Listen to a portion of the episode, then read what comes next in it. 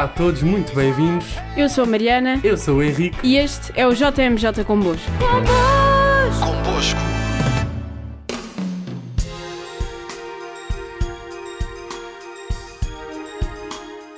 No episódio de hoje vamos falar sobre três dos patronos das Jornadas Mundiais da Juventude.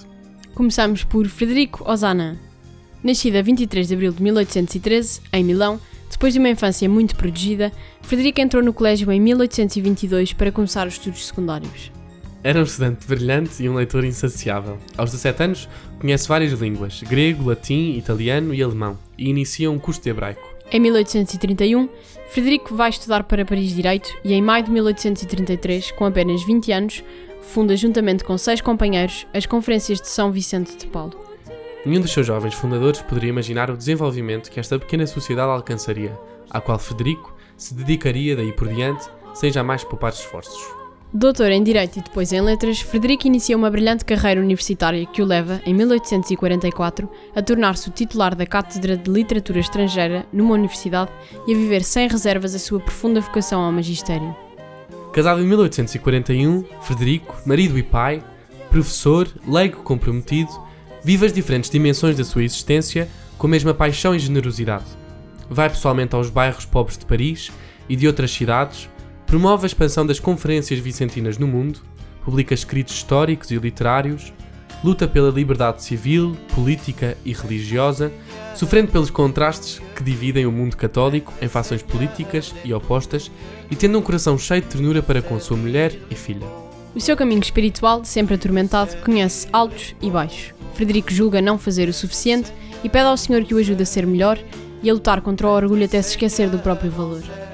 Os diferentes sintomas do que seria uma grave infecção renal, confundida com uma enfermidade pulmonar que levaria lenta e dolorosamente a uma morte prematura, chegaram de surpresa em 1846.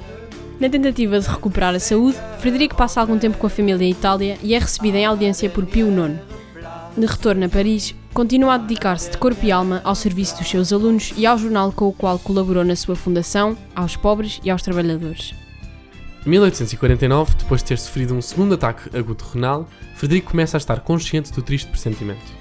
As suas atividades continuam de modo frenético e o seu anseio de conhecer e de participar leva-o a ignorar a sua dor física e, por vezes, até mesmo os conselhos dos médicos. Em maio de 1853, de novo em Itália por motivos de saúde, angustiado por ter de deixar os seus entes queridos, os sucessos profissionais e os debates políticos, dirige-se a Deus dizendo: Senhor, quero o que tu queres, quero como o queres e por todo o tempo que o quiseres. Quero porque tu o queres.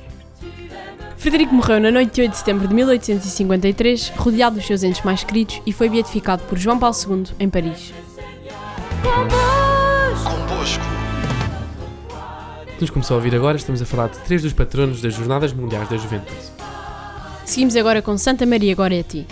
Nascida em Itália no ano de 1890, era filha de pais cristãos que ensinavam a fé cristã aos seus seis filhos. Por causa das situações da época, a família de Maria Goretti ficou ainda mais pobre e perdeu a fazenda onde moravam. Por isso, tiveram de se mudar para uma casa partilhada com outra família, a família Cernelli.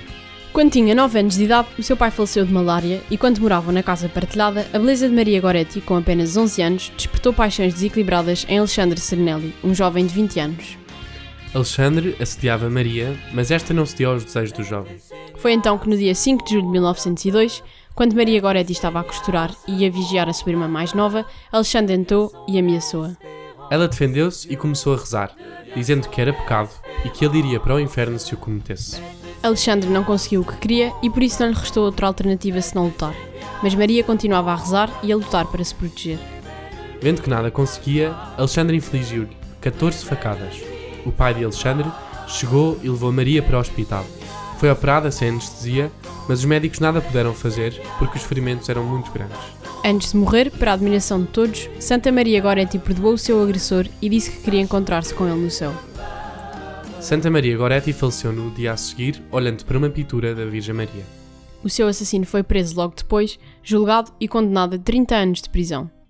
Quando terminou de cumprir a sua pena, Alexandre Cernelli foi à casa da mãe de Santa Maria Goretti e implorou-lhe o seu perdão. A mãe da santa disse: Se minha filha, em seu leito de morte, te perdoou, eu também te dou o meu perdão. Profundamente arrependido e tocado por Deus, Alexandre entrou no mosteiro da Ordem Menor dos Frates Capuchinhos e lá trabalhou como porteiro e jardineiro. Alexandre viveu ali até ao fim da sua vida e teve a graça de participar na canonização de Santa Maria Goretti. O Papa Pio XII celebrou a beatificação de Maria Goretti no dia 27 de abril de 1947 e no dia 24 de junho de 1950 celebrou a sua canonização.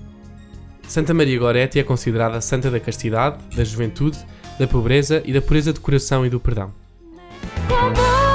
convosco,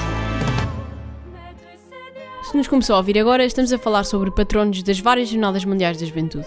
Seguimos com Santo Inácio. Santo Inácio nasceu em Loyola a 23 de outubro de 1491. Cresceu ao serviço do contador-mor do rei católico e depois do vice-rei de Navarra. Este ambiente e uma promissora carreira fizeram dele um cortesão mundano, sonhador de grandes feitos. A sua vida é a história de um homem determinado na busca de honra e glória e que, com fracassos, derrotas e feridas, se foi pouco a pouco abrindo a Deus. A grande mudança da sua vida iniciou-se quando ficou gravemente ferido ao defender Pamplona numa batalha. Forçado à imobilidade e não tendo livros de cavalaria para se entreter na leitura durante o período de convalescença, restou-lhe resignar a ler-se a vida de Cristo e a vida dos santos. Confrontado com as ações dos santos, pensou: se São Francisco e São Domingos o fizeram, por que não hei de fazer também eu? A alegria que ficava depois destes pensamentos trazia-lhe uma paz bem mais profunda do que os sonhos com aventuras cavaleiras. Foi tomando notas do que se passava dentro de si, do modo como Deus lhe falava e aprendeu a deixar-se guiar pelo Espírito Santo. Já não procurava a sua própria glória, mas conservava o seu caráter determinado, agora orientado para encontrar a vontade de Deus e pô-la em prática. Movia-o a preocupação com os mais pobres e o desejo de servir a Igreja e de transformar o mundo para a maior glória de Deus. O grande desejo de se identificar com Jesus levou-o à Terra Santa, onde percorreu com enorme devoção os passos de Senhor da sua vida. Não podendo permanecer ali o tempo que desejava, regressou à Europa percebendo que para levar Deus aos outros precisava de estudar. Como estudante, passou por Barcelona, Alcalá e Paris.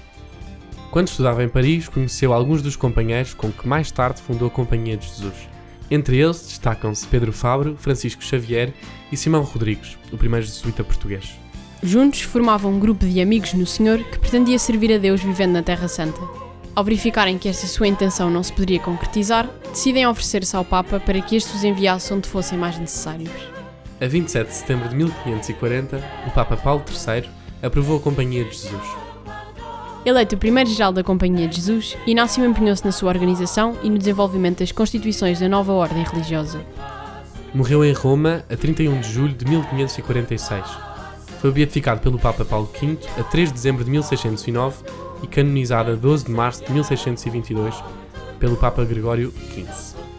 Partindo da sua experiência espiritual, foi religindo ao longo dos anos um pequeno livro, Os Exercícios Espirituais. Este livro assume-se como um guia em que se propõe um mês de retiro dividido em quatro etapas. Neste, reflete-se o modo como Inácio entende a relação do ser humano com Deus e com toda a criação. Os exercícios espirituais têm ajudado milhares de pessoas a conhecer e a viver a vontade de Deus para as suas vidas. convosco, Estes foram três dos patronos da JMJ, Se nos está a ouvir através da rádio, saiba que nos pode ouvir através de outras plataformas. tais como o Spotify, o Anchor, Apple Podcasts e a app Anima. Não deixe de passar pelo nosso site e redes sociais, o Idom Bosco 23. Até para a semana! Até para a semana.